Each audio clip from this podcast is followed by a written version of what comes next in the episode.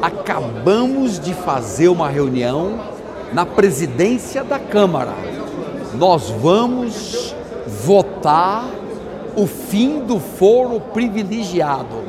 É importante acabar com este foro para 55 mil autoridades. Tem que acabar o foro. Não é possível continuar o tratamento desigual. Princípio republicano, todos iguais perante a lei. De 55 mil pessoas que têm foro privilegiado, apenas cinco ficariam com foro privilegiado, presidente e vice, presidente da Câmara, do Senado e do Supremo. Só. É isso aí.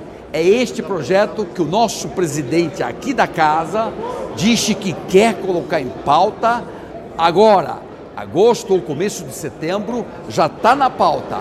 Vamos aprovar o fim do foro privilegiado, acabar com privilégios eu sempre defendi isso e neste instante vai entrar na nossa pauta aqui do, do aqui do, da Câmara, do plenário da Câmara. Avante, sucesso, acompanhe aqui, curta minha página, compartilhe este vídeo. Nós vamos aprovar aqui nesta casa o fim do foro privilegiado. Está tudo já alinhado e somente medidas cautelares, uma prisão preventiva, por exemplo, só isso que seria decretada por órgão colegiado. No mais, tudo em primeiro grau. Investigação de autoridade em primeiro grau.